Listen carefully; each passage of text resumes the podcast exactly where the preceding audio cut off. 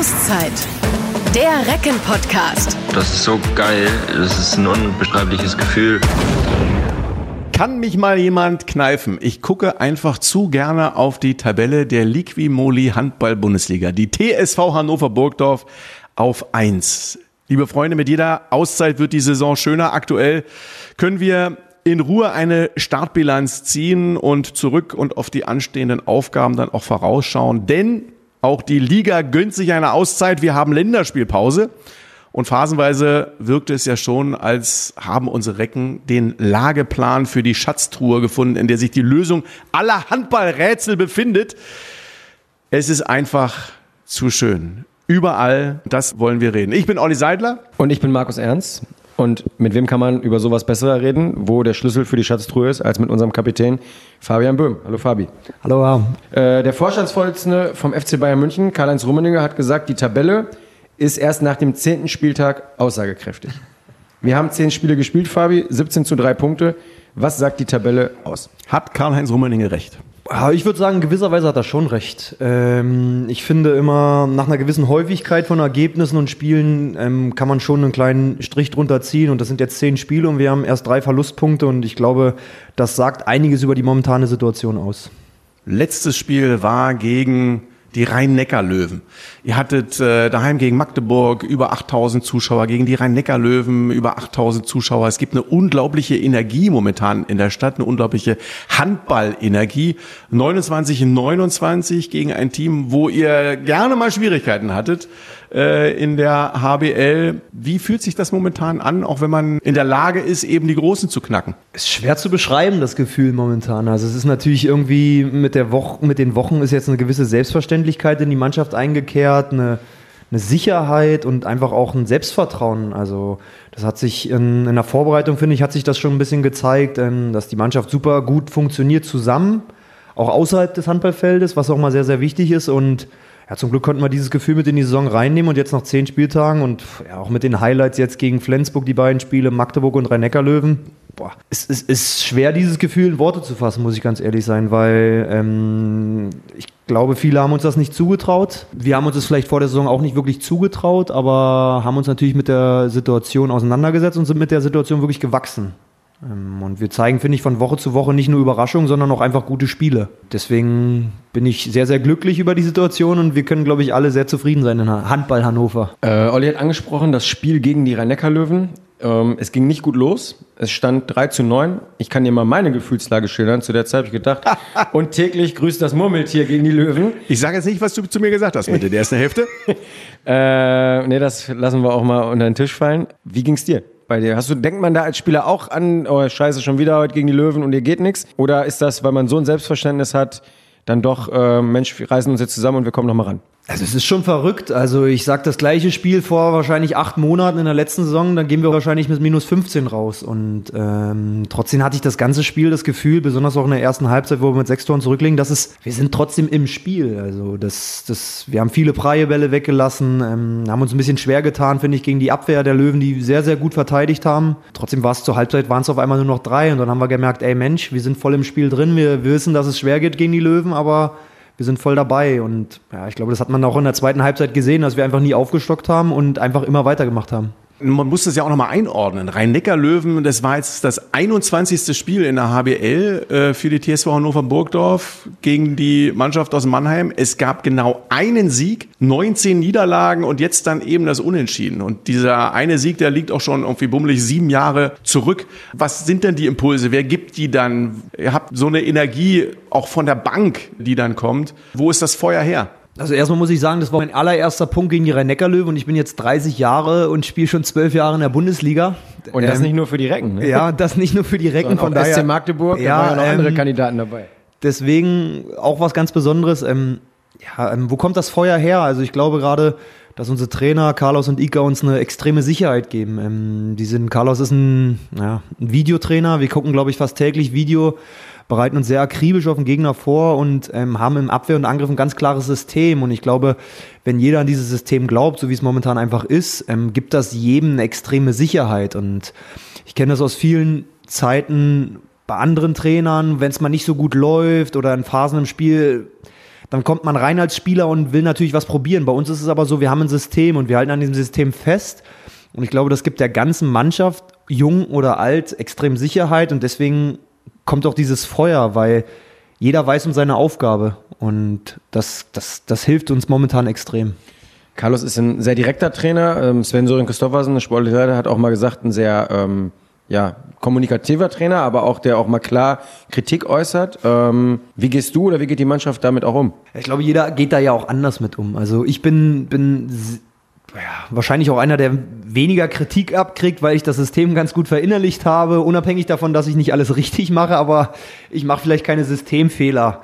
Ähm, trotzdem Den Kapitän kritisiert man auch nicht so gerne wahrscheinlich. Ne?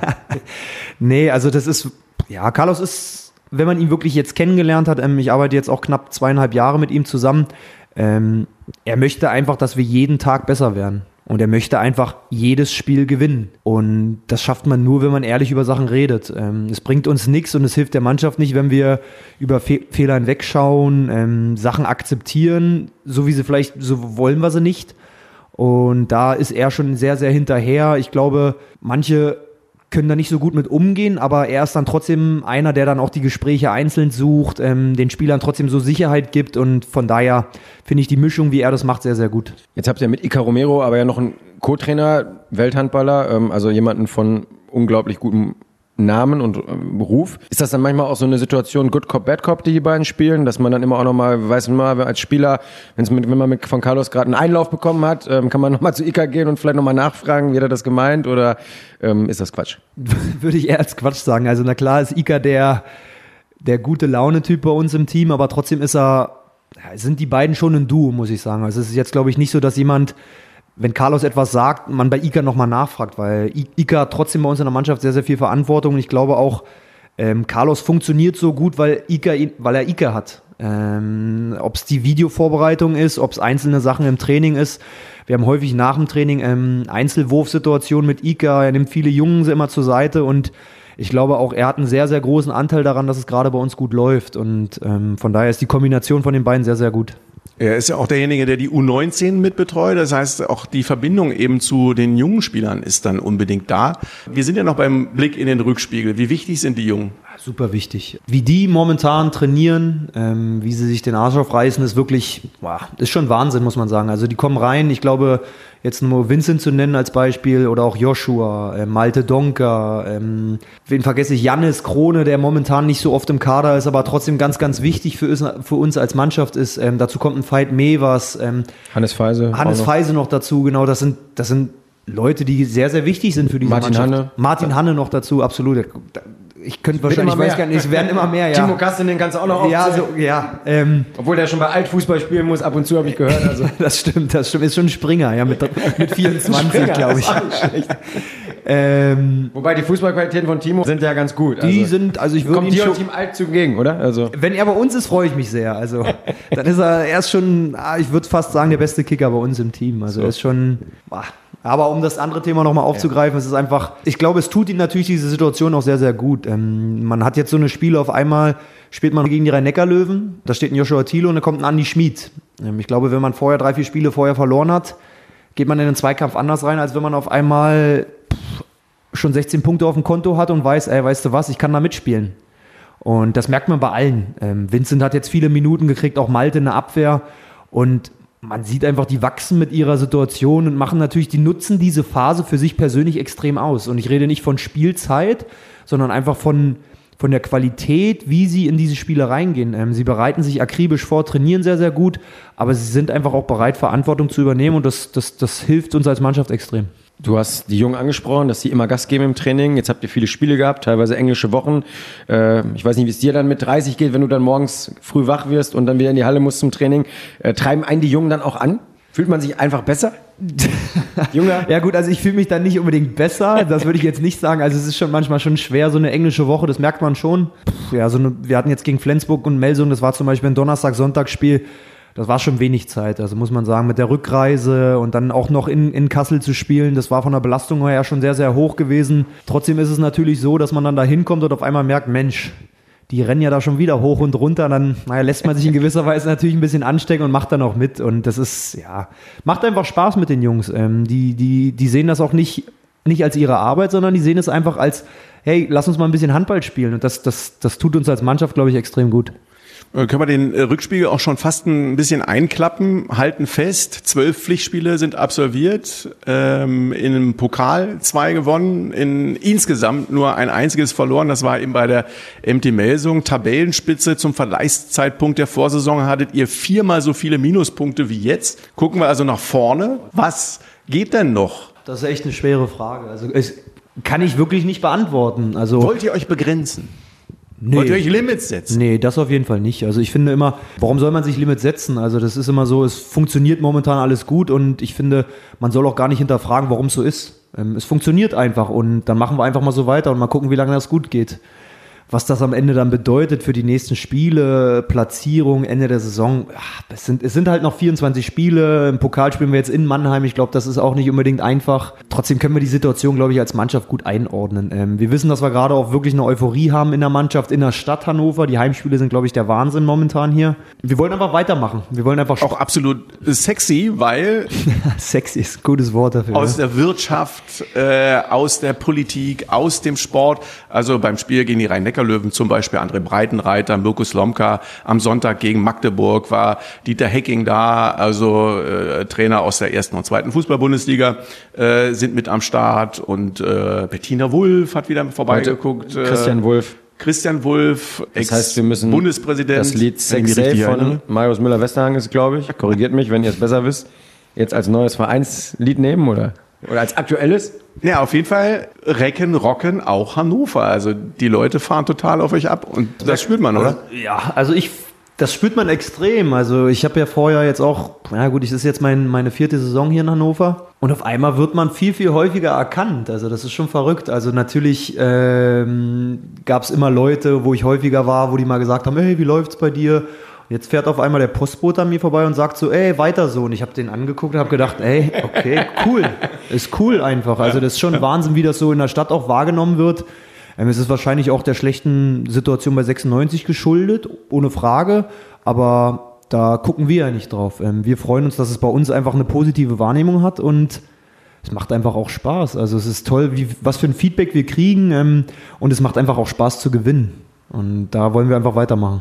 Kommt die Länderspielpause, die jetzt beginnt, ähm, zur Unzeit? Oder würdest du sagen, nee, ist okay und vor allem aus deiner Sicht, weil ihr ja das Highlight habt, mit Deutschland jetzt den Tag des Handballs auch in Hannover am 26.10. zu spielen? Das ist natürlich, danach kommt ja mit Nordhorn direkt ein sehr, sehr wichtiges Heimspiel für uns, wo wir unbedingt punkten wollen, wenn nicht sogar müssen. Ja, na gut, wir sind jetzt gerade im Rhythmus drin. Vielleicht ist es ein schlechter Zeitpunkt, ja, aber Kann man sich aber auch einreden, ne? Also Das wollte ich nämlich gerade sagen. Also es ist, man kann ja jede Situation immer irgendwie und alle haben auch gesagt, jetzt ist gegen Melsungen und jetzt ist es gekippt und dann spielen wir eine Woche später gegen Magdeburg und gewinnen.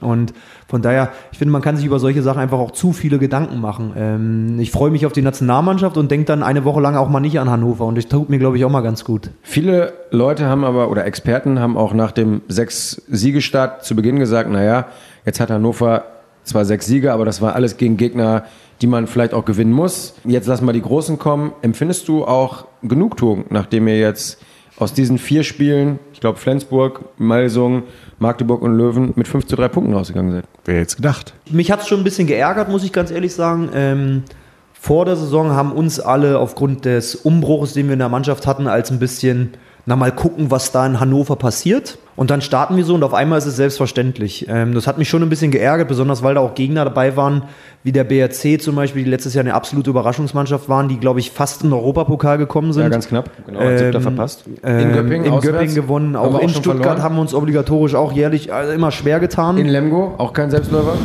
Wir haben auf der Pressekonferenz zuletzt die Frage gehört, was muss eigentlich passieren, damit die TUI Arena ausverkauft ist? Muss ich auch kurz schlucken. Muss ich mir auch kurz, weil sieht man aber auch mal, wie in welchen Sphären wir mittlerweile jetzt unterwegs Aber es ist sind. doch schön.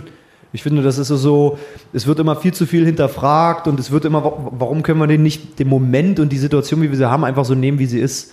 Lass uns doch, wir hatten in Hannover viele, viele schwankende Jahre, viele Situationen, wo es auf und ab ging und jetzt geht's halt momentan einfach aufwärts und ähm, das ist sportlich einfach schön und den Schwung wollen wir einfach weiter mitnehmen. glaub, letzte Frage, dann können wir das Kapitel auch äh, zuklappen. Ihr sagt immer so schön, ihr guckt von Spiel zu Spiel, das betet ihr quasi gebetsmühlenartig runter, egal Oh Gott, wen oh man auch jetzt als externer Journalist oder intern anspricht, jeder sagt das. Ist es bei dir wirklich so? Weil ich muss sagen, ich ertappe mich schon das eine oder andere Mal, dass ich mal auf die Tabelle gucke und dann auch nochmal einen Spielplan und wen haben wir dann da? Ach, und dann spielen wir nochmal da. Zwei Punkte im Sinn, drei nicht und wie, wie ist das? Also- und was bist du für ein Typ? Also ich muss ganz ehrlich sagen, ich gucke von Spiel zu Spiel. Ähm, Wir weil, kriegen's nicht hin, ne, Olli? ähm, weil es ist einfach so, dass wir die Situation, wie ich es vorhin schon gesagt habe, glaube ich, ganz gut beurteilen können. Ähm, wir wissen einfach, und das zeigen, glaube ich, auch die Ergebnisse in der Bundesliga, nicht nur unsere Spiele, sondern jeder kann hier jeden schlagen. Und ähm, dadurch ist einfach auch jedes Spiel wichtig, egal ob zu Hause oder auswärts. Wir spielen jetzt gegen Nordhorn nach der Länderspielpause und die spielen ab dem ersten Spieltag gegen den Abstieg und werden sich hier im Niedersachsen-Derby zerreißen. Punkt. Und dass das kein Selbstläufer wird bei der Qualität, die sie auch in der Mannschaft haben, das wissen wir. Wenn wir normal von haben, wissen wir aber auch, dass wir gewinnen. Aber trotzdem ist es ein Handball-Bundesligaspiel und von daher ist es immer, ich, ich tue mich immer schwer damit und ich glaube, das ist auch für eine Mannschaft nicht gut, wenn man sagt, ja, also Nordhorn haben wir ja schon, ähm, danach kommt dann, ja, da, damit fährt man, glaube ich, nicht gut und das, das, das hilft uns auch nicht und von daher sollten wir wirklich, ich weiß, das will keiner hören und ich weiß, wir sagen es wahrscheinlich zum tausendsten Mal, aber wir wollen von Spiel zu Spiel gucken. Ist denn irgendjemand in der Truppe, den man als Kapitän mit den Füßen auf den Boden nageln muss, weil jetzt, nachdem man nach zehn Spieltagen auf Platz eins in der Tabelle ist, möglicherweise ein bisschen zu viel Wind unterm Flügel hat? Mir würde keiner einfallen, muss ich ganz ehrlich sagen. Also ich glaube, die Leute merken einfach, dass es Spaß macht zu gewinnen und trotzdem wissen wir, dass die Spiele einfach schwer sind ähm, und wir müssen uns die Siege verdienen. Ähm, es ist nicht einfach so, dass uns die Siege einfach zugefallen sind.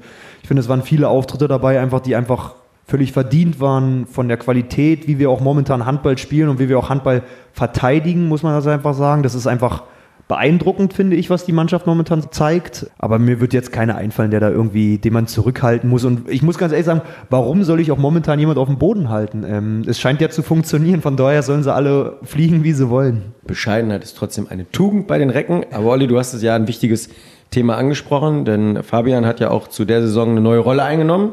Er ist Kapitän unserer Mannschaft. Das bekommt uns und dir offenbar ähm, sehr gut. Gehst du in dieser neuen Rolle richtig auf? Ja, sie macht auf jeden Fall Spaß. Ähm, sie macht mich auch extrem stolz, muss ich ganz ehrlich sagen. Es ist natürlich auch schön, dass es gerade so läuft. Das ist eine, Guter Einstand. Ja, würde ich auch sagen. Ähm, ich hatte mein, mein Länderspiel auch letztes Jahr, also im März, beziehungsweise letzte Saison, auch als Kapitän von der deutschen Nationalmannschaft. Da haben wir direkt zu Hause gegen die Schweiz verloren. Da war natürlich mein Einstand als Kapitän erstmal obligatorisch Ich glaub, erstes schlecht Länderspiel gewesen. auch von Timo Kastening. Erstes Länderspiel von Timo gewesen, genau. Nee, aber es ist schon, ist schon cool. Also es ist, besonders ist es für mich auch eine Auszeichnung gewesen, dass die Mannschaft mich dazu gewählt hat. Das zeigt auch einfach meinen Stellenwert, glaube ich, in der Mannschaft. Und ich versuche diese Rolle einfach, ähm, glaube ich, so wie ich es die letzten Jahre auch hier schon gezeigt habe, einfach emotional voranzugehen. Ähm, ich will Verantwortung auf dem Feld übernehmen, aber auch ähm, mental einfach den Menschen helfen. Ähm, ich versuche den Jungen viel Feedback zu geben, ihnen einfach auch zu helfen und auch mal ein Ohr zu haben, wenn jemand mal eine Schulter braucht zum Ausweinen, weil er zu wenig gespielt hat oder nicht zufrieden ist, wie es ja in, im Sport einfach ganz normal ist. Und ja, das ist natürlich schön, dass es gerade so gut funktioniert hat und ja, wie groß da mein Anteil als Kapitän ist, ist natürlich immer schwer zu bemessen, aber es macht mir auf jeden Fall Spaß, diese Rolle auszuführen. Aber da hat der Markus eine interessante Beobachtung gemacht. Die Ja, hat er mir zur Verfügung gestellt in Vorbereitung auf das Gespräch. Genau, ich, hab, ähm, ich fand eine Szene exemplarisch über, wie du die Rolle interpretierst und wie auch ihr als Mannschaft aktuell funktioniert. Und zwar war das in Stuttgart, wo wir ja am Ende verdient und auch hoch gewonnen haben. Aber eigentlich nach der ersten Halbzeit dachte man, ja, das wird ein ganz lockeres Ding. Ihr habt super gespielt, sechs Tore Führung. Und auf einmal kippte das Spiel in der zweiten Halbzeit und es war nur noch plus zwei. Und Stuttgart hatte die Chance, auf einen ranzukommen. Und da habe ich dich auf der Bank gesehen, wie du aufgestanden bist und zu jedem Einzelnen gesagt hast, Leute, wir müssen jetzt nicht nur die sieben, die da gerade stehen, müssen jetzt Gas geben, sondern wir müssen auch von der Bank mal ein, zwei, drei Impulse kommen, damit wir, damit wir hier das, das, das Ding sicher nach Hause segeln. Und dann klappt es ja auch. Ist das so eine Szene, die das exemplarisch beschreibt? ich bin ja ein Typ, der einfach sehr, sehr emotional ist und ich glaube auch, wenn ich auf dem Feld bin, tut das einer Mannschaft auch einfach gut, wenn man auch vom, von der Bank Feedback kriegt. Ähm, ich glaube, jeder, der momentan bei uns ein Tor macht, freut sich mit, der, mit den Leuten, die auf dem Feld sind oder mit den Leuten, die auf der Bank sind. Und das ist, das, das ist eine Energie, die wir in der Mannschaft haben und die sich auch über die, auf die Zuschauer überträgt. Und ich von daher versuche ich das einfach auch als Kapitän ein bisschen vorzugeben, unabhängig davon, wie meine sportliche Situation in dem Moment im Spiel ist oder die Spiele davor waren oder egal, weil ich habe ja einfach als Kapitän eine andere Verantwortung jetzt auch. Es geht nicht nur um meine sportliche Leistung, sondern es geht auch darum, wie ich als Vorbild für die Mannschaft agiere. Und da versuche ich einfach, die Leute immer positiv mitzunehmen. Für mich gibt es im Spiel auch wenig Negatives, muss ich ganz ehrlich sagen. Für mich gibt es nicht, dass ich jemanden, ey, jetzt spiel mal weiter, oh, jetzt pass mal den Ball oder jetzt wirf mal nicht diesen. Nee, das gibt's nicht. Jeder trifft seine Entscheidung auf dem Feld für sich selbst. Und die müssen wir als Mannschaft so akzeptieren. Und am Ende trifft der Trainer auch Entscheidungen, ob jemand spielt oder nicht. Trotzdem müssen wir als Mannschaft einfach positiv so zusammenstehen und das versuche ich als Kapitän einfach vorzuleben. Es macht auch unglaublich Spaß, wenn man äh, zuschaut. Zum Beispiel äh, Morten macht einen Treffer, äh, wo er auf äh, minus vier damit verkürzt und jubelt und, und gibt da dem, das Feuer von der Platte auch wieder auf die Ränge zurück, als wenn gerade der Siegtreffer gefallen wäre. Wenn in der Abwehr ein Ball im Mittelblock verteidigt wird, sodass es einen Einwurf für den Gegner gibt, dann feuert man sich gegenseitig an. Also ist das auch ein Entwicklungsschritt? Schritt im Vergleich zur vergangenen Saison? Auf, zu 100 Prozent. Ähm, ich, und ich, man, du hast es gerade selber gesagt, es war bei minus vier und auf einmal springt die ganze Mannschaft aus. Und ich glaube, das charakterisiert das momentan extrem. Also ich glaube, das ist auch da, warum wir gerade erfolgreich sind. Weil jeder für jeden einsteht. Ähm, jeder weiß um seine Rolle in der Mannschaft und trotzdem ist es einfach so, wenn Morten ein Tor macht, ich glaube, Morten ist jetzt, glaube ich, sein, ich weiß nicht, seine sechste Saison mit Unterbrechung, achte, keine Ahnung was da. Ja. Ich glaube, sieben Jahre vorher hat man nie auf sein Wappen klopfen sehen. Und so emotional und ich glaube, erst, auch wenn er 35 ist, ein Parade da Beispiel dafür, was emotional dieses Jahr in dieser Mannschaft passiert ist. Ich glaube, der Einzige, der, der momentan die Recken aufhalten kann, das ist die Spielaufsicht in jedem Spiel, weil man darf nämlich, darf nämlich nur eine Person auf der Bank stehen. Und bei uns steht immer die ganze Mannschaft. Aber das ist immer ganz gut. Die können ja nicht immer alle rausschicken. Wenn alle stehen, ist immer ganz Dann gut. Dann weißt du nicht, wen du rausschicken musst. Wenn alle, ne, das ist so wie wenn ihr ja auch im Moment Abwehr, wichtiges Thema hast du vorhin angesprochen. Man sieht sehr häufig, dass wenn einer einen Zweikampf verliert, da ist sofort der zweite, der dritte, wenn nicht sogar der vierte da. Und dann wissen die Schiedsrichter ja auch nicht, äh, wen, wen müssen wir jetzt bestrafen? Ah, Freiwurf, weiter geht's. Ist das exemplarisch für euren Zusammenhalt, so eine Szene? Auch, aber ich habe vorhin schon gesagt, es gibt bei uns halt ein System, was jeder so verinnerlicht hat momentan und da ist auch ein ganz klares Hilfesystem. Ähm, wir haben in der, in der Abwehr ganz klare Abläufe und Zweikämpfe, die wir verlieren können, wo die Hilfe dann kommt und das funktioniert momentan einfach. Die Rädchen greifen halt momentan total ineinander und es wirkt nicht nur so, sondern wir stehen als Mannschaft einfach brutal zusammen. Das ist wirklich beeindruckend, muss ich ganz ehrlich sagen. Ich, ich habe das in meiner Karriere, kann ich, ja gut, mit 30 kann man schon Karriere sagen, jetzt würde ich sagen, oder? Da ist man schon älter, da kann man wahrscheinlich von Karriere reden. Oh. Habe ich noch nie so erlebt, muss ich ganz ehrlich sagen. Also es ist das eine, es macht einfach Spaß in der Mannschaft momentan und ich glaube, jeder hat einfach auch momentan Spaß zu spielen und dann kommen auch die Ergebnisse. Kommen wir zurück vom Teamgedanken zu dir äh, persönlich. Ähm, wir haben die Kapitänsrolle angesprochen, ähm, wir haben deine Führungsqualitäten thematisiert. Äh, Bundestrainer Christian Prokop hat dich vor der WM als absoluten Krieger bezeichnet. Ist das im Prinzip das, was, was dich ausmacht, dieses Emotional Leader sein? Auch für die Nationalmannschaft? Ja, das ist auf jeden Fall eine Sache, finde ich, wie man, wie man Sport leben muss und auch wie ich sie interpretiere. Also ich, ich, ich bin ein Spieler, ich ich weiß nicht, ob ich dafür nicht gut genug bin, aber ich, ich schaffe es gar nicht mit 80 Prozent und mal gucken, ich spiele mal locker mal ein Handballspiel, sondern ich brauche das. Ich brauche das für mein Spiel, ich brauche das für die Verteidigung und für den Angriff und hoffe einfach durch meine Art, die Mannschaft dadurch auch mitzureißen. Und ich glaube, deswegen hat Christian auch auch wenn er mir da in der, in, in, intern in der Mannschaft keinen Gefallen mit dem Namen gemacht hat. ähm, es war dann immer natürlich, dann hieß ich ja, der Spitzname bei der WM war dann immer noch der Krieger, okay. Ja, aber es, es ist natürlich, finde ich, wenn man vom Bundestrainer so bezeichnet würde, glaube ich, eine sehr, sehr große Auszeichnung. Ähm, ähm, beschreibt die Situation da auch ganz gut. Also, wenn die Berichterstattung stimmt, dann gab es mal einen Teamabend bei der Nationalmannschaft, wo ihr euch gegenseitig charakterisieren solltet. Und da stand dann bei dir Krieger, clever, emotional, gibt immer 100 Prozent. Wo hast du denn diese Informationen her? Ist nicht schlecht, aber die stimmt, oder? Die stimmen, ja. Also die, wir hatten einen Abend in der Vorbereitung vor der Weltmeisterschaft, wo so einfach, ähm, um einfach nochmal ein bisschen zu verdeutlichen, wie die Rollen der einzelnen Spieler innerhalb der Mannschaft sind, um einfach, damit jeder auch um seine Funktion in gewisser Weise weiß. Ähm, und das hat sich bei mir dann so ein bisschen rauskristallisiert. Ähm, ich habe ja auch, glaube ich, bei der WM eine ganz, ganz gute Rolle gespielt, war aber eigentlich nie ein Spieler, der von Anfang an kam. Und ich glaube, das hat auch für mich ganz gut gepasst bei der WM, weil ich glaube, ich kam in der Vorrunde habe ich halb, erste Halbzeit meistens fast gar nicht gespielt, kam in der zweiten, aber ich war immer sofort da.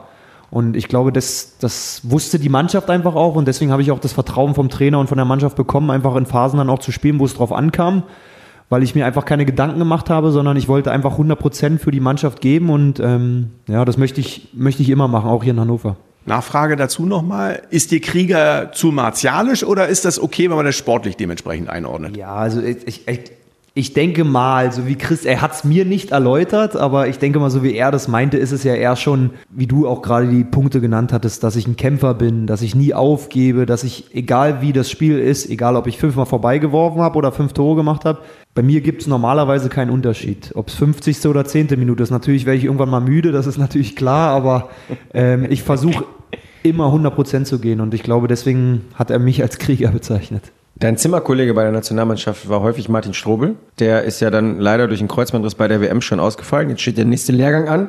Weißt du schon, mit wem du das Zimmer teilen wirst? Ist es vielleicht Timo sogar oder? Äh ja, es ist Timo sogar. Also es ist Timo geworden. das, heißt, das ist ja bei den Recken, glaube ich, auch so. Du bist ja, Timo ja, genau. Timo ist auch hier bei, in Hannover mein Zimmerkollege. Das ist auch ganz gut. Ähm, wir haben jetzt auch schon mal geguckt, was wir nächste Woche da auf dem Zimmer gucken können für Netflix-Serien. Von daher. was steht denn da rum an? Ah, ich weiß gar nicht. Ich glaube, wir wollen jetzt Mindhunter. Das ist so eine Serie, wo so ein bisschen gegen ähm, Straftäter ermittelt wird und sowas. Ist ganz interessant. Gucken wir, gucken wir gerne. Und Game of Thrones müssen wir noch die letzte Folge gucken. Die haben wir noch nicht zu Ende geguckt. Letzte Folge oder letzte Staffel? Letzte Folge der letzten Staffel. Habt ihr denn den gleichen Geschmack da oder geht das auch ein bisschen mal kreuz und quer so? Ja, also ich glaube, jeder bringt da mal was ein. Also wir haben auch schon mal ein, zwei Serien nach der ersten Folge abgebrochen, weil es dem einen nicht gefallen hat. Aber ich glaube, bei den Auswärtsfahrten sitzen wir eigentlich fast immer zusammen. Wir gucken uns immer Serien, Filme zusammen an, weil, pff, ja gut, ich zu Hause als Familienvater kommt nicht ganz so viel dazu, auch mal Netflix anzugucken. Deswegen ist das auf Auswärtsfahrten immer ganz schön. Aber bleiben wir da nochmal beim äh, Thema Nationalmannschaft und auch bei deiner Rolle da.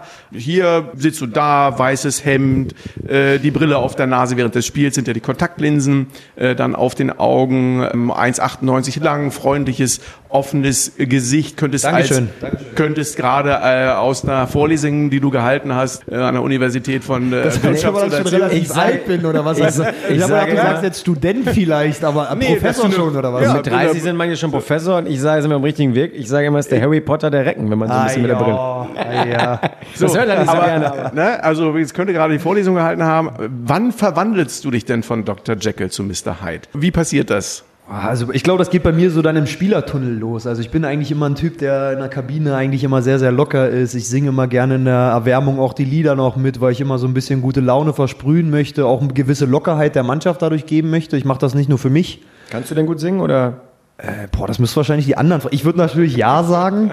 Ähm, ich weiß nicht, ob die, aber es hat zumindest noch keiner gemeckert, sagen wir es mal so. Von daher würde ich mal jetzt mit Ja beantworten. Deutschland sucht den Super Bömi. The Voice of Hannover. Oder so. Wenn es dann, dann, Richtung Spielertunnel geht, wenn es dann kurz vorm Einlauf ist, ähm, boah, da kommt dann schon die Spannung. Ähm, dann gibt es noch ein paar, paar, Brustpuffer für mich. Dann schlage ich mir noch zwei, dreimal auf die Brust, dass ich weiß, jetzt geht's gleich los und dann bin ich bereit. Sprechen wir nochmal über die, über die Nationalmannschaft, den Lehrgang, der jetzt ansteht. Das Länderspiel in Hannover. Auf der einen Seite sehr emotional, natürlich auch für dich vor den heimischen Fans hier ähm, einzulaufen. Habt, hast du zwar im Januar äh, schon mal gehabt ähm, bei dem Länderspiel, ich glaube es war gegen Tschechien. Mhm. Aber ihr habt ja schon einen sehr wichtigen Lehrgang, ihr habt euch jetzt länger nicht gesehen bei der Nationalmannschaft und dann steht im Januar ein wichtiges Turnier mit einer EM an, ohne 20.000 Fans im Rücken.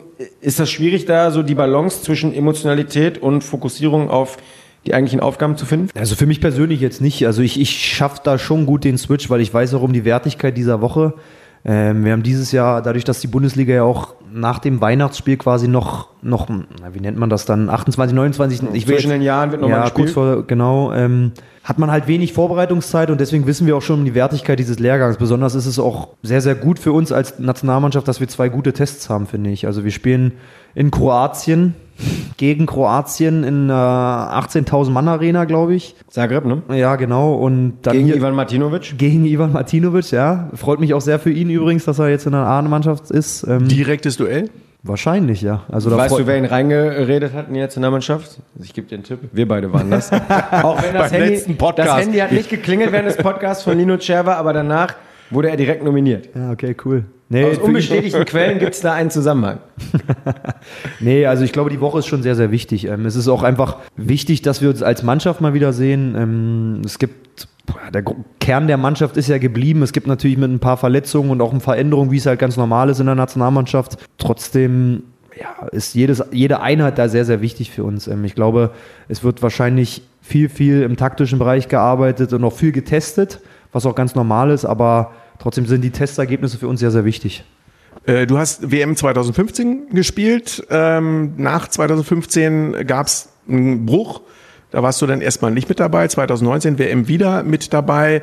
Grundsätzlich, wie ähm, hast du deine Nationalmannschaftskarriere erlebt und was hast du dann noch als Ziele? Ist ja unter anderem 2020 ein fantastisches Handballjahr mit einer Europameisterschaft und den Olympischen Spielen. Ja, also erstmal, wie ich es erlebt habe, ist ähm, 2015 lief es so, ich hab, bin in den 28er-Kader gekommen damals, habe ich beim HBW Baling-Waldstätten gespielt. Ähm, war für mich eine Riesenfreude, aber auch eine Riesenüberraschung gewesen.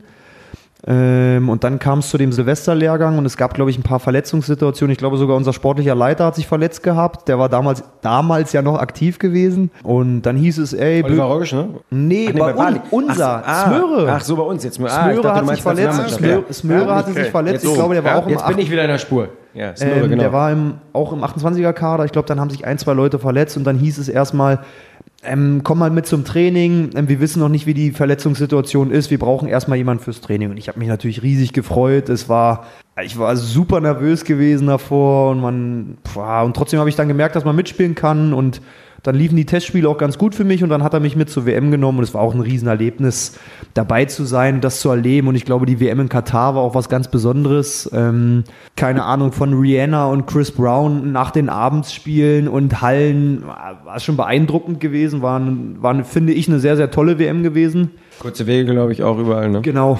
Und trotzdem war danach dann, obwohl ich, finde ich, persönlich einen ganz guten Eindruck hinterlassen habe und auch im Verein weiter gute Leistung gebracht habe, da dann das Kapitel erstmal vorbei gewesen. Ähm, es gab dann auch keinen Kontakt mehr, aber ja, nach einer gewissen Zeit, nach den nächsten zwei, drei Maßnahmen, wenn man dann nicht mehr berücksichtigt wurde, habe ich mir dann auch nicht mehr so viel Gedanken dazu gemacht. 2018 kam es dann wieder zur ersten Nominierung ähm, zum Japan-Lehrgang nach der Saison und da habe ich mich riesig gefreut. Christian hat auch gesagt, er wollte fand die Entwicklung, die ich genommen habe in Hannover, sehr, sehr positiv, hat es immer verfolgt und fand, dass ich mich da deutlich stabilisiert habe, hat es getestet und dann hat es irgendwie direkt funktioniert. Ähm, ich hatte von Anfang an, finde ich, gleich eine Rolle gehabt in der Mannschaft ähm, und konnte das natürlich, wie es halt im Sport einfach ist, auch mit Leistung bestätigen. Ja, finde, dass ich momentan ein fester Bestandteil der deutschen Nationalmannschaft bin.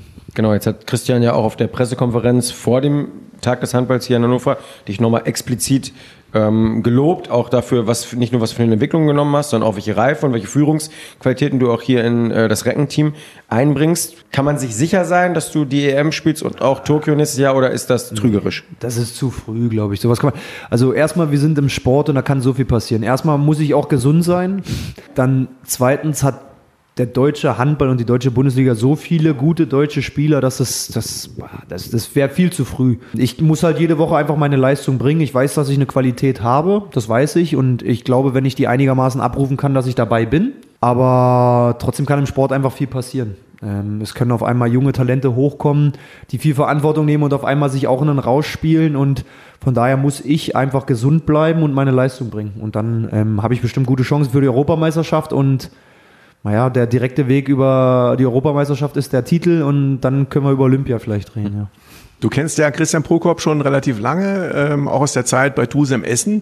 Wie ähm, hat er sich entwickelt? Wie hat er sich verändert? Ähm, hat die Aufgabe ihn auch verändert? Ist er anders geworden? Ich finde, Vereinstrainer und Bundestrainer sind erstmal zwei komplett verschiedene Paar Schuhe. Also das ist wirklich was ganz, ganz anderes. Er kam damals zum Tusem Essen. Man muss dazu sagen, ich hatte ihn auch vorher schon beim SCM2. Hab da wahrscheinlich nicht gut, Ach, guck, recher- ja, nicht stimmt. gut recherchiert gehabt. So, also so tief, wir sind, so tief sind wir nicht eingetaucht. 2006 bist Nee, du also, zu SCM2 ähm, gekommen. Man muss dazu sagen, wir hatten damals, hatten Christian und ich eigentlich keinen guten Start gehabt, muss man sagen. Ich war ähm, im erweiterten Kader der ersten Mannschaft gewesen und er war Trainer der zweiten Mannschaft. Damals durften die zweiten Mannschaft noch in der zweiten Liga spielen. Ja, es gab zwischen ihm und dem damaligen Trainer der ersten Mannschaft immer so ein paar Reibungspunkte. Und ja, ich bin dann immer bei der zweiten Mannschaft mitgefahren und wurde halt immer nur sehr sporadisch eingesetzt. Und das hat mir natürlich auch in dem Moment sehr zugesetzt und ich war damit nicht einverstanden. Und deswegen war ich auch, muss ich ganz ehrlich sagen, als er damals zum Tusum kam, habe ich erstmal gedacht, oh Mann. Aber es war super. Ähm, wir haben uns super gut verstanden. Wir hatten einen sehr, sehr guten Draht zueinander. Ich finde, wir haben auch eine sehr, sehr ähnliche Auffassung, wie man Handball spielen soll. Deswegen war das Verhältnis eigentlich immer sehr positiv zu Christian. Aber jetzt kommen wir ja auch schon ein Stück weit mit Magdeburg näher in Richtung deiner Heimat. Da wollen wir ja im äh, zweiten Teil des Podcasts auf jeden Fall auch viel drüber sprechen. Was bedeutet dir Heimat ähm, und was bedeutet dir auch Familie? Ja, mir bedeutet Familie eigentlich alles. Also ich, pff, das gibt für mich nichts Wichtigeres im Leben als meine Familie. Ähm, meine zwei Kinder, meine Frau an erster Stelle und dann meine Eltern meine Brüder, ich bin neunfacher Onkel. Ähm, ich glaube, das sagt auch einiges aus. Wir sind eine sehr, sehr große Familie. Das heißt, du musst viele Weihnachtsgeschenke dieses Jahr kaufen.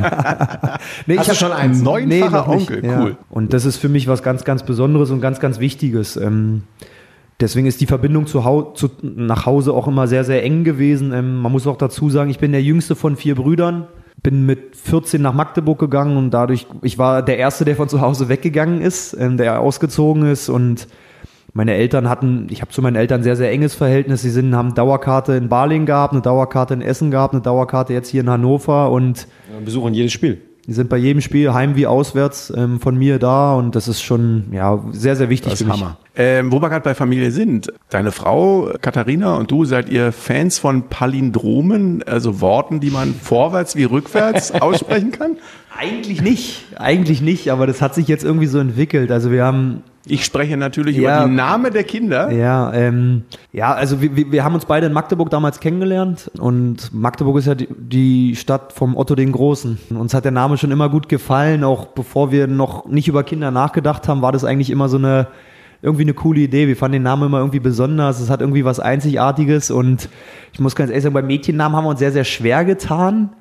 Und am Ende ist es auf den klassischen Namen Anna gefallen und das, ja, wir sind super glücklich damit. Ähm, ja, wir sind sehr, sehr stolze Eltern und ich muss auch, naja, wenn das hier mal eine Möglichkeit ist, dazu auch meiner Frau ein Riesenlob aussprechen, was die da macht, das ja, für mich beeindruckend. Ähm, nicht nur jetzt, dass, dass, dass das zweite Kind da ist, sondern auch, dass Otto, unser erstgeborener Sohn, einfach, ja, meine Frau war voll berufstätig, hat als Ärztin gearbeitet, hat sich trotzdem viel um meinen, unseren Sohn gekümmert, weil ich auch viel unterwegs war mit der Nationalmannschaft und ja, es ist wirklich beeindruckend und bin sehr, sehr stolz auf sie. Die sind ja beide auch noch in einem recht pflegebedürftigen Alter. Also da muss ja schon noch eine Vollzeitkraft sein dann. Da, das kostet noch viel Zeit und Nerven, ja, das ist aber, aber ich muss ganz ehrlich sagen, das, es gibt nichts Schöneres im Leben, als Kinder zu haben. Also es, es war immer ein großer Traum von mir und wir wollen auch gerne noch mehr Kinder haben und Bis zum fragen, dritten Kind habe ich das auch gesagt. Ab dem vierten Kind habe ich dann gesagt, also jetzt reicht's dann aber auch. Ja, gut, so weit sind wir ja noch nicht.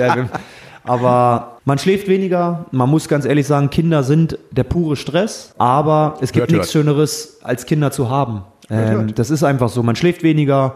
Man, man muss seine eigenen Bedürfnisse einfach immer weiter hinten anstellen. Aber irgendwie sind die eigenen Bedürfnisse auch gar nicht mehr so wichtig, weil es einfach schön ist, mit der Familie zusammen zu sein, mit den Kindern Zeit zu verbringen. Und ja, für mich gibt es einfach, und ich spreche, glaube ich, auch in den Namen von meiner Frau, einfach nichts Schöneres, als Kinder zu haben.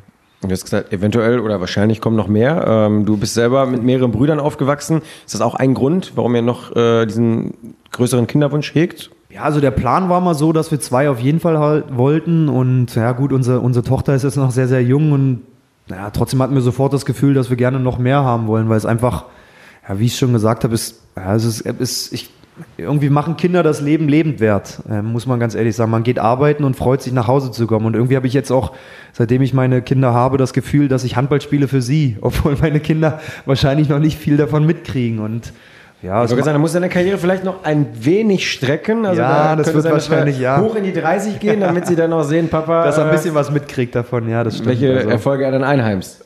Was ähm, bist du denn äh, zu Hause in der Lage, bei äh, den Kindern mit zu übernehmen? Wickeln, füttern, das ganze Gedeck oder gibt es bestimmte Bereiche, wo du sagst, äh, zumindest nachts ähm, bin ich dann raus, weil ein bisschen schlafen muss ich schon. Ja, also man muss ja ganz ehrlich sagen, jeder, der Kinder hat, weiß, dass das erste halbe Jahr der Vater sowieso nicht so eine Riesenrolle hat, muss man auch ganz ehrlich sagen. Durch das Stillen und also ob ich nachts das Kind beruhigt kriege, weiß ich gar nicht. Ich habe es ein paar Mal probiert, aber da kam meine Frau und dann war sie sofort ruhig, oder Otto? Ja, also ich, ich muss ganz ehrlich sagen, seitdem die Kleine da ist, ist natürlich mein, mein Hauptfokus auch auf Otto, um einfach auch die Belastung von meiner Frau einfach abzunehmen. Ähm, trotzdem, äh, es gibt da, äh, eigentlich bin ich für alles da. Ich wickel Windeln, ich wasche die beiden, äh, ich ziehe sie an, ich bringe Otto jeden Morgen in die Kita, ich schmier seine Brotbox. Von daher, ich glaube, das ganze, Yes. Port, ganze Portfolio kann ich auch abdecken, ja. Fabian Böhm geht also nicht nur auf dem Spielfeld, sondern auch privat voran und übernimmt, übernimmt Führungsaufgaben. Ja, das gut, also Führungsaufgaben würde, die würde ich schon meiner Frau geben, aber ich übernehme Aufgaben, sagen wir es mal so. Also du bist ja auch nicht zu schade, mal der Wasserträger zu sein. Nein, das, absolut nicht. Absolut. Äh, sind wir bei Kindern. Äh, du bist ein Kind ähm, der Wende. Du bist 1989 in Potsdam im Juni geboren worden. Ähm, jetzt steht bald, ich glaube 9.11. ist es, äh, 30 Jahre Mauerfall an. Ähm, was hast du damals davon? Ja, wahrscheinlich noch nicht so viel mitbekommen, aber auch in den Jahren danach. Ähm, und wie siehst du es heute? Also ich habe natürlich von der, vom Ost-West nicht wirklich was mitbekommen, aber ich glaube, dass meine Erziehung und die Zeit, die es einfach zu, zu damals noch war in Potsdam, ich bin, ich bin ein ostdeutsches Kind, ähm, fertig. Und ähm, man merkt schon immer noch, finde ich, es wird natürlich jetzt mit den Generationen immer weniger, aber ich habe viele Jahre auch ähm, immer noch diese Ost-West-Witze und wenn ich bin froh, dass ich jetzt mal eine Banane essen darf und sowas mir mal mitgekriegt, aber ich muss ganz ehrlich sagen, ich war da sehr, sehr stolz drauf. Ähm, ich fand, äh, ähm, ich bin froh darüber, wie meine Eltern mich erzogen haben. Ich bin froh darüber, dass ich weiß, was es bedeutet, Essen zu haben und glücklich zu sein und nicht mit, keine Ahnung, zwölf ein Handy zu haben, sondern ich weiß viele Sachen, glaube ich, auch dadurch sehr wertzuschätzen und ähm, da bin ich meinen Eltern auch sehr dankbar drüber. Wenn du in der Heimat bist, ich bin in Berlin äh, geboren, meine Eltern leben auch noch in Berlin. Wie, wie erlebst du das? Hast du heute noch das Gefühl, dass es einen Unterschied zwischen Ost und West gibt? Wenn ich das jetzt aus meiner Erfahrung in Berlin ist es eher weniger, dass Berlin relativ schnell zusammengewachsen war. Da musst du schon sehr genau hingucken, dass man da dann das Gefühl hat, da gibt's noch was Trennendes. Wie erlebst du das? Es ist natürlich jetzt, seitdem ich Familie selber habe hier in Hannover, beziehungsweise auch in Balingen, die Besuche zu Hause werden auch natürlich weniger. Ähm, trotzdem merkt man davon eigentlich nichts mehr, muss man ganz ehrlich sagen. Es ist eher so, dass man mal einen flachsen Spruch kriegt oder irgendwie sowas, aber ich glaube, dass es da eine wirkliche Diskrepanz zwischen Ost und West oder sowas gibt, davon spüre ich zumindest nichts. Das kann ich gar nicht, kann ich nichts zu sagen eigentlich. Bei der Nationalmannschaft gibt's das auch nicht, ne? Dass da äh, Also es gab damals auf jeden Fall in der Junioren-Nationalmannschaft, in der Jugendmannschaft, ähm, das war immer ganz interessant, da gab es nicht Jung und Alt, da gab es nicht Nord und Süd, sondern wurde Ost gegen West gespielt. Das war Fußball? beim Fußball, ja. Das war eigentlich immer ganz witzig gewesen. Ähm, es war natürlich auch nochmal Wer hat gewonnen? natürlich immer der Osten. Also das ist natürlich keine sportlich Frage. war die natürlich immer herausragend im Ja. Osten, das stimmt. Nee, aber so in der Nationalmannschaft, da gibt da gibt's glaube ich eher so dieses ich bin ein Schwabe und ich bin Badenser und äh, du bist einer von der Küste, so sowas, aber ich glaube dieses Ost-West-Ding, das gibt's so immer nicht mehr eigentlich. Aktuell natürlich trotzdem ein heißes Thema, weil wir haben 30 Jahre Mauerfall. Äh, Ich hatte das große Glück damals ähm, in Berlin am 9. November dann auf der Mauer stehen zu dürfen. Also insofern natürlich eine Sache, die uns weiter bewegen wird. Potsdam haben wir angesprochen. Ähm, deine Eltern haben da auch ein ähm, Unternehmen. Du möchtest irgendwann wieder nach deiner Karriere in die Heimat zurückkehren. Was außer Familie reizt dich an Potsdam? Außer es ist eine sehr schöne Stadt. Ich war auch schon dort. Gefällt mir wirklich sehr gut. Sehr auch ein bisschen ähnlich zu, zu Hannover, finde ich. Viele Grünflächen, natürlich noch mehr kulturelle Sachen in Potsdam. Was reizt dich an der Rückkehr? Na, vor allem meine Familie. Ich bin mit 14 weggegangen, wie ich es vorhin schon gesagt habe. Ich weiß gar nicht, ob ich Potsdam an sich als meine Heimat beschreiben würde, aber es ist meine Heimatregion, meine ganze Rückzugsort. Ja, mein Rückzugsort, meine ganze Familie lebt da einfach da. Kommt Und, deine Frau auch aus Potsdam? Ich, ähm, die ist gebürtige Magdeburgerin, aber ähm, ihre Eltern wohnen auch im Umkreis von Potsdam, ähm, Brandenburg-Stadt. Ähm, und das, ja, das, ja, es ist einfach unser, wir waren jetzt überall in Deutschland. Wir waren mal im Westen von Deutschland, wir waren mal im Süden, wir haben uns überall auch wohlgefühlt, aber Echt, ging das auch, ja? Baling, also südlich einer gewissen Also Demarkationslinie habe ich Schwierigkeiten, aber Also ich muss sagen, ich hab, also Baling waren wunderbare drei Jahre. Also es ist ein toller Verein, eine tolle Stadt. Ähm, es hat riesig Spaß gemacht, da auch zu leben. ja. Ähm, ich hätte da nie leben können, für immer. Aber es war tolle Zeit gewesen, wirklich jetzt ähm, im Westen. Ich habe auch beim TuS im Essen gespielt, zum Beispiel. Essen als Stadt boah, war wahrscheinlich mit die schwerste Station, die ich hatte. Ja, ähm, ja. Als Stadt hat es mir überhaupt nicht gefallen. Ähm, Ja, Ruhrgebiet muss man natürlich auch leben, ne? da muss man kennen und da muss man irgendwie so ein bisschen ja, und, und das groß war geworden sein, sonst das, das, das äh, ist, war nie so meins schwierig. gewesen. Es war auch das erste Mal, dass ich dann ähm, ein Jahr von Fernbeziehung mit meiner Frau jetzt gehabt. Es war nicht so einfach. Sportlich lief es zum Anfang nicht gut, persönlich ganz gut, aber ich war irgendwie nicht so un sehr, sehr unzufrieden gewesen und deswegen hat man, fühlt man sich natürlich auch nicht wohl. Das ist halt, wie es halt so ist. Im Sport ist es ja immer, wenn man beruflich erfolgreich ist, fühlt man sich immer gleich wohl und wenn es nicht läuft, dann ist es halt nicht so und aber deswegen ist Potsdam, um jetzt nochmal über den Kreis zu schließen, einfach, ich kann gar nicht sagen, warum Potsdam an sich, aber es ist einfach so, meine Eltern wohnen immer noch in dem Haus, wo ich aufgewachsen bin. Ähm, wir treffen uns, wenn wir mal kommen, sonntags, alle meine Brüder kommen und ich fühle mich da einfach wohl. Ähm, es ist einfach unser, unsere Region, unser Zuhause ähm, und ähm, da wollen wir gerne leben. Deine Eltern haben ein Unternehmen, wir haben es angesprochen, du möchtest vielleicht irgendwann da mal auch anfangen. Was genau ist das und wie siehst du da ähm, deine Rolle, was würdest du da gerne machen? Also meine Eltern haben ein Bauunternehmen in Potsdam. Ähm, wir machen von Eigentumswohnungen, Hausbau, Küchenverkauf, ähm, decken wir eigentlich alles ab im hochwertigen Bereich. Ja, welchen Bereich ich da momentan abdecken könnte, werde, ist noch nicht absehbar. Es gibt da Ideen. Ähm, ich studiere nebenbei noch äh, Immobilienmanagement und das Sind deine Brüder im Unternehmen? alle. Alle. Alle drei, ja. Mein Bruder, der eine ist Architekt, der eine hat BWL studiert, ähm, der eine ist wahrscheinlich der beste Verkäufer, den ich jemals kennengelernt habe. Äh, meine Mutter ist Sekretärin, ähm, zwei Schwägerinnen arbeiten auch im Unternehmen, von daher ist es schon, ja. Wie ist dein Vater so als Typ? Weil ich kenne es zum Beispiel von mir selber. Mein Vater hatte auch ein äh, Unternehmen, zwar nur eine Fahrschule. Mein Bruder hat dann äh, angefangen dort zu arbeiten. Aber bei, bei uns war es eher so, dass mein Vater nicht so viel Verantwortung gerne abgeben wollte, sondern immer noch selber auch relativ viel gemacht hat. Wie ist es bei euch? Ist dein Vater jemand, der dann auch loslassen kann und den Söhnen dann auch die Verantwortung schenkt? Naja, also, also mein Vater übernimmt schon sehr, sehr viel Verantwortung, aber ähm, er hat, glaube ich, einen Weg gefunden, den, den ich sehr, sehr gut finde. Er hat eigentlich jedem einen Bereich gegeben, wo er Verantwortung übernehmen muss. Er war immer da, aber hat meine Brüder eigentlich immer machen lassen. Und ich glaube, das hat den, die hatten einen beruflichen Einstieg, was es vielleicht in vielen Unternehmen ähm, zu den jungen Jahren, die sie hatten damals, wo sie in den Betrieb gekommen sind, nicht geben würde. Und er hat ihnen die Zeit gegeben, sich zu Wahnsinnsleuten zu entwickeln, muss man ganz ehrlich sagen. Also was meine Brüder im Unternehmen leisten, ist schon beeindruckend. Zu, zu was sie die Firma gemacht haben, ist einfach, ich, ich finde es sehr, sehr interessant, super spannend und ziehe wirklich nur dem Hut davor, wie mein Vater das macht und meine Brüder. Was hat dir denn den Impuls gegeben, ähm, Handballspieler zu werden? Wo sind die Gene her, dass du Weltklasse-Handballspieler geworden bist? Das, Dankeschön erstmal. Weltklasse-Handballer ist ja, Ja, schon ist mal eine so. Auszeichnung, Wahnsinn. Das ist ja noch mehr als Christian Prokop gesagt hat. Äh, äh, Spieler, Nationalspieler der deutschen Handballnationalmannschaft zu sein, äh, bei Welt- und Europameisterschaften teilgenommen zu haben, äh, der Kapitän des aktuellen Tabellenführers und zukünftigen deutschen Rekordmeisters zu sein, Ah ja, okay. ist eine Auszeichnung und bedeutet, dieser Mann ist ein Weltklasse-Handballspieler. Dankeschön. Ähm, ja, also zwei Brüder von mir haben Handball gespielt, ähm, wie es halt so ist. Ich habe viele Sportarten mal probiert. Ich war mal beim Fechten gewesen, ich war mal beim Schwimmen gewesen, beim Leichtathletik. Aber ich glaube, mehr als zwei, drei Trainingseinheiten habe ich bei den meisten Sachen nicht ausgehalten, weil es einfach beim Leichtathletik war es so, lauft mal vier Runden warm. Da hatte ich schon keine Lust mehr. ähm, beim Fechten, mir auch so. Beim Fechten war es gewesen, so jetzt hüpfen wir erstmal 20 Minuten Seil. War das erste Training auch schon mal beendet gewesen. Ähm, und dann war ich beim Handball am Wochenende mal bei meinen Brüdern in der Halle und ja, bin da halt rumgegurkt sozusagen. Das und dann, Zauberwort ist Ball, ne? ja, so war es halt einfach gewesen. Und dann habe ich angefangen und auf einmal haben meine Brüder gesagt, oh, guck mal, der wird groß. Und dann fangen wir mal an, mit dem zu trainieren. Und dann stand ich mit meinen zwei von drei großen Brüdern im Garten und die haben mit mir dann geübt und gemacht. Und so habe ich wahrscheinlich mit dem Handball einfach angefangen, ja. Wie heißen die beiden Jungs? Wen dürfen wir danken? Daniel und Thomas Böhm. Da setzen wir einen Brief auf. Sind das dann auch Vorbilder für dich? Oder also jetzt auch handballerische? Wahrscheinlich dann irgendwann hast du, Na, über, ja, irgendwann hast du also- ja überholt, irgendwann ist der Jüngere Ja, dann also nee, an den rechts vorbeigezogen. Hast du überhaupt ein Vorbild im Handball? Gibt es jemanden, wo du sagst, boah, der war, äh, als ich noch kleiner war, so wollte ich immer Handball spielen?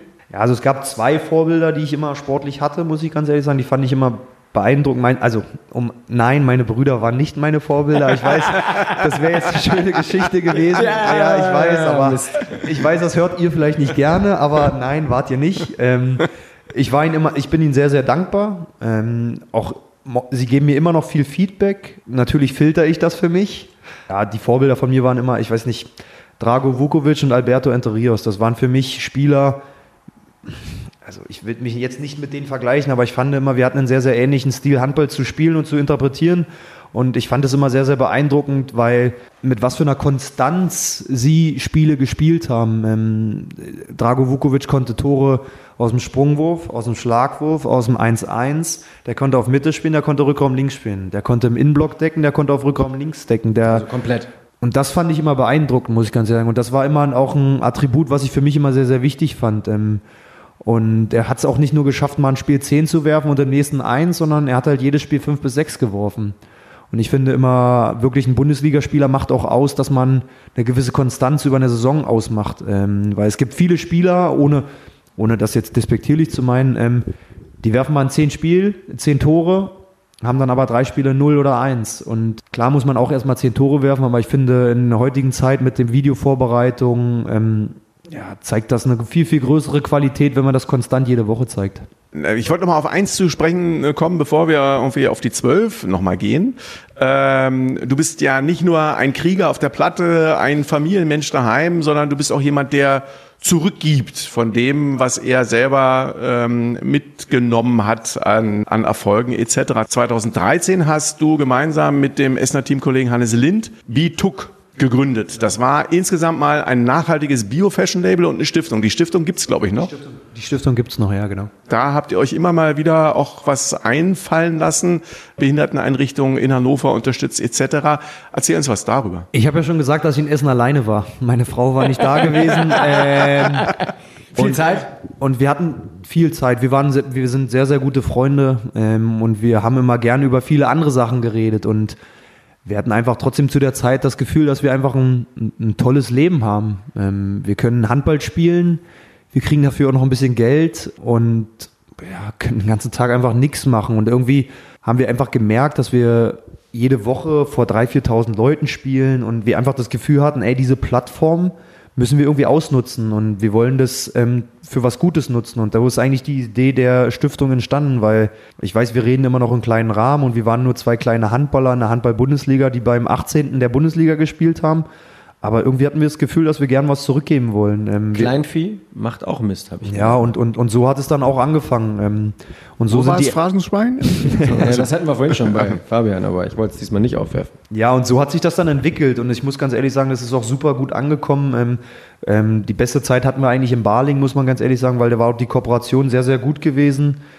Ähm, wir haben Fanprojekte gemacht, wir haben Behinderteneinrichtungen, wir haben äh, Flüchtlinge unterstützt, in den Kindergarten integriert. Und das war schon, ja, es, es macht doch einfach, es, es, es Mit gibt. Grundschülern in Cottbus einen Bienenstock Ja, genau, das haben wir auch noch gemacht. Das hat auf den Weg gebracht. ja, also es ist und es, es gibt einfach nichts Schöneres, muss man ganz ehrlich sein, wenn man wenn man sieht, wie behinderte Jugendliche, Erwachsene oder Kleinkinder sich über Sachen freuen und du ihnen mit Kleinigkeiten einfach irgendwas zurückgeben kannst und das hat einfach ja, und es hat einfach auch riesig Spaß gemacht und es war einfach wirklich eine oder es ist eine tolle Sache. Ähm, leider ist es jetzt ähm, seit knapp anderthalb Jahren ein bisschen ähm, auf Eis gelegt, weil Hannes sich ein bisschen anders orientiert hat, beruflich. Mit, er musste leider mit dem Sport aufhören, ähm, ist beruflich voll eingestiegen. Ähm, ich bin zum ersten Mal Vater geworden und habe noch angefangen zu studieren und dadurch ist es ein bisschen, ähm, haben wir das Fashion Label, das Fairtrade Fashion Label auf Eis gelegt. Ähm, die Stiftung gibt es noch weiter, aber es ist momentan ein bisschen, ja, die Zeit ist begrenzt leider. Was ja nicht heißt, dass man es nochmal wieder aufleben lassen kann. Absolut, absolut. Beziehungsweise sind ja auch die Recken gerade ähm, als ähm, Sozialpartner, gerade mit der Diakonie dabei, Nachwuchshandballern, gerade in solche ähm, Alltagssituationen auch mal zu bringen. Also junge Handballer aus der teilweise B-Jugend oder A-Jugend ähm, in soziale Einrichtungen wie Altenhilfe, Behindertenhilfe und verbringen, hospitieren dann mal für einen Tag. Da ist jetzt gerade diese Woche das erste Video gedreht worden und ich fand es echt beeindruckend, wie gut sich der Recken-Nachwuchs auch dargeschlagen hat und fand dann, dass es ja auch eine Qualität ist, wenn man als junger Spieler nicht nur diesen Profifokus hat, sondern auch gleich schon diese soziale Gemeinschaftsschiene macht, um dann halt wirklich richtig erfolgreich zu sein, oder? Absolut. Also ich finde, es ist super, super schwer, oben in der Bundesliga anzukommen und es ist auch sehr, sehr schwer, Profi zu werden und diesen Traum überhaupt zu leben. Jeder soll diesen Traum auch leben, aber man soll sich einfach trotzdem über viele andere Sachen einfach Gedanken machen. Und deswegen finde ich dieses Projekt der Recken sehr, sehr gut und super wichtig. Ich würde sagen, allmählich, Olli, Rauf auf die zwölf. rauf auf die 12. Voll auf die Zwölf. Heute fange ich an. Ganz leichte Frage zum Einstieg, Fabi. Potsdam oder Hannover? Ganz leichte Frage. Sehr An Potsdam. Warum? Ja, Du bist jetzt ja seit 2015 hier, ne? Also, also du bist jetzt ja schon länger in Hannover. Haben wir es in bald fünf Jahren nicht geschafft, dich vollwertig zu integrieren? Doch, absolut. Und wir fühlen uns auch in Hannover sehr, sehr wohl. Trotzdem ist es immer noch Potsdam. Klassikerfrage. 4. Januar 2015. Das war mein erstes Länderspiel. Richtig. Gegen? Island. Wow. Du bist aufmerksamer äh, Folger unseres Podcasts. Die Frage stellt Olli übrigens immer. Deshalb ja der Klassiker. Lieblingsserie bei Netflix? Piggy Blinders. Was ist das ich gar denn? nicht. Bin ich, glaube ich, zu alt für. Kann das sein? Das ist, glaube ich, 60er London, so ein bisschen Underground mit Wettmafia und äh, Schutzgeld und sowas. Ganz cool. Welches Buch hast du zuletzt gelesen? Was habe ich als letztes gelesen? Äh, My Müsli. Das ist Das so diese, hört sich wie ein Ernährungsratgeber an. Nee, das war die Story, wie My Müsli entstanden ist. Das war ganz wie, wie Ah, ja, Studenten, wie, ich sage Ah, jetzt mal okay. die Biografie über My Müsli, über das Unternehmen und war, war ganz interessant gewesen. Ich weiß nicht, nicht auch mal bei nee, Höhle der Löwen haben wir, glaube ich, nicht gepitcht, ne? aber irgendwie so, also sind ziemlich erfolgreich, ja, sehr, sehr, sehr Grundsätzlich gut. liest du liest du gerne Romane, Belletristik, Sachbuch oder ist Biografien lese ich Biografien. sehr gerne. Ähm, Im Urlaub aber meistens nur. coolste Biografie? Die coolste, die ich bis jetzt gelesen Ja? habe, Steve Jobs. Fand ich Der super. Apple-Gründer. Fand ich beeindruckend, ehrlich gesagt sogar. Also war, habe ich mir sogar zweimal durchgelesen und das Hörbuch noch angehört, weil ich es so gut fand. Nicht schlecht. Beim Fußballspielen zum Warmmachen bin ich in Team Alt für was zuständig? Dass hinten keine Tore passieren. Ich denke, ich würde mich so als klassischen ähm, ähm, Per Mertesacker bezeichnen. Ich bin äh, ähm, ähm, Ein Libero. fu fu fußballerisch ähm, begrenzt, kämpferisches ähm, und Stellungsspiel. So würde ich es beschreiben. Bringst also auch da deine Handballstärken ein? ja, du würde ich auch sagen. Also, ich versuche meine mangelnde Qualität durch läuferischen Einsatz wettzumachen. Ich hätte gerne wie viele Kinder? Vier. Okay, zwei sind schon mal geschafft. Also vier. Ist das eigentlich so, dass man so ein Stück weit einfach auch geprägt davon ist, wie man selber sozialisiert wurde? Du äh, selber hast noch drei Brüder, also ihr wart dementsprechend vier Geschwister. Du hättest dann. Gut, ist, ist das so? Weiß ich nicht. Keine Ahnung. Also ich weiß auf jeden Fall, seitdem ich, keine Ahnung, ich sag mal, an Frauen denke, wollte ich immer Kinder haben. Ich wollte Aber nicht um- immer vier. Aber Im, nein, immer, ich wollte immer drei haben, auf jeden Fall. Und jetzt ist langsam, jetzt wollte ich gern vier Jetzt, haben. jetzt sozusagen Ich müsste eigentlich fünf Vier sagen. gewinnt, ich glaube, ich müsste fünf sagen, weil meine Frau wollte, glaube ich, drei. Vielleicht können wir uns dann auf vier einigen. Das wäre. Wir gucken mal. Wir Ist das eigentlich wurscht, irgendwie, wie die Reihenfolge ist? Ist das äh, Mädchen, Junge, Mädchen, Junge? Oder Das ist, ah, das ist egal. Also ich muss sagen, ich war froh, dass der erste ein Junge war. ja. Da hatte ich irgendwie so einen, ähm, ich so einen. Vater, ist man schon stolz, wenn man seinen Buben da hat, sagen wir es mal Okay. so. Und nee, Ich aber, wollte immer so lange weitermachen, bis ein Mädchen kommt, aber nach vier Jungs habe ich jetzt aufgehört. also ich bin, bin froh jetzt. Also ich habe jetzt einen Jungen und ein Mädchen. Jetzt ist mir eigentlich egal, wie es weitergeht. Bei uns war es auch so. Mein Vater wollte unbedingt, dass das zweite Kind, ich bin der Älteste bei uns, ein äh, Mädchen wird. Ja. Und meine Mutter war heilfroh, dass es noch ein äh, Junge geworden ist und wir zwei Brüder sind. Äh, Herr der Ringe oder Harry Potter? Ist das so eine Anspielung jetzt irgendwie? Das ist Hast, deine. du, dir- hast, du, dir die, ich- hast du dir die Frage ausgedacht? ist, oder? ich denke mir alle Fragen manchmal aus. Das ist deine Interpretation meiner Worte. Boah, könnte ich mich gar nicht entscheiden. Gucke ich beides gerne. Wenn ich mich entscheiden muss, würde ich sagen Herr der Ringe. Frage nach dem Essen. Eher Frühstück oder eher Dinner? Auf jeden Fall Dinner. Frühstück ist so, da tue ich mich schon schwer. Ich muss was essen, weil es mit dem Training manchmal sonst nicht so hinhaut, aber Frühstück ist nicht so unbedingt meine Mahlzeit. Aber dann Dinner schon so mit Kerzenschein und edel und nett und ausgehen und so weiter? Oder guckst du, bist du ein Ka Kalorienzähler? Nee, Kalorienzähler bin ich, glaube ich, nicht. Also das passt ganz gut mit dem Sport. Da muss man nicht immer so viel auf die Kalorien gucken. Natürlich ist es mit dem Dinner jetzt gerade nicht ganz so einfach, sagen wir es mal so. Das könnten wir höchstens mal um 23 Uhr machen, wenn beide Kinder im Bett sind. Das soll ja nicht gesund sein, so spät zu essen, habe ich mal gelernt, weil der Ja. Körper nachts nicht verdaut. So gut. Nee, aber wenn dann schon eher ein schönes Abendessen. Du hast vorhin angesprochen, ein sehr gutes Verhältnis zu deiner Familie, auch zu deinen Eltern. Vater oder Mutterkind? Ich würde sagen, bis zum 20. Lebensjahr Mamakind. Danach habe ich erst richtig verstanden, was Papa mit mir wollte und, hab, bin, jetzt, und bin jetzt ein Vaterkind. 20 ist relativ spät. Ja, naja gut, es ist dadurch, dass mein Vater immer sehr äh, kritisch mit seinen Söhnen war oder ist, ähm, weil er einfach für uns das Beste wollte, war es, glaube ich, nicht immer ganz einfach, weil ich das, weil ich lange dafür gebraucht habe, das auch wirklich einzuordnen für mich und auch mit diesen Sachen auch umzugehen. Das hab ich, das, da habe ich länger gebraucht, muss ich ganz ehrlich sagen. Ich weiß nicht, ob ich dann reifer geworden bin, weil ich dann auch die ersten Vereinswechsel hatte und auch einfach andere Umstände mal hatte, aber ich habe dafür länger gebraucht, um das einfach auch nachzuvollziehen, was mein Vater manchmal dann mit mir wollte. Man fühlte sich ja als Kind dann auch manchmal vielleicht ungerecht behandelt oder wollte eher eine, eine Schulter haben, wo man sich mal vielleicht nach einem schlechten Spiel, anstatt dann, warum hast du das und das gemacht, zu hören. Und das habe ich, hab ich ein bisschen später gebraucht, aber jetzt habe ich ein, ja, eigentlich spreche ich mit meinem Vater, ist, eigentlich ist mein Vater mein bester Freund.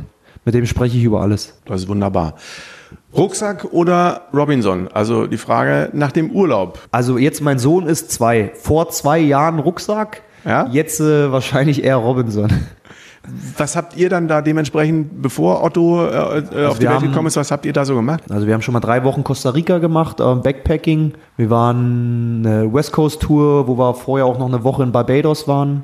Wir waren in Thailand gewesen, sind wir auch ein bisschen rumgereist. Also das war schon. Das heißt, du kommst auch ohne viel Luxus aus? Also, oder gibt es da irgendwas, das was gibt, dir... ist, ist doch viel schöner, auf sowas zu verzichten und viel zu sehen, viel zu machen. Ähm, wir waren jetzt auch im Sommerurlaub mit den Kindern. Ach, mit dem Kind, jetzt haben wir, da war es noch nicht da, das zweite, in Spanien gewesen und sind, ja, ich glaube, wir haben in, in zweieinhalb Wochen, ich weiß nicht, 2000 Kilometer gemacht, sind mit dem Auto unterwegs gewesen. Also es ist doch, waren auf dem Campingplatz, waren in Pensionen. Ähm, ja, ist doch viel schöner, dass man so direkt geerdet ist und wir haben uns häufig auch um Selbstverpflegung im Supermarkt gekauft. Also deswegen ist War alles dabei. alles dabei, alles dabei. Ich würde sagen, letzte Frage, da kommst du nicht drum herum.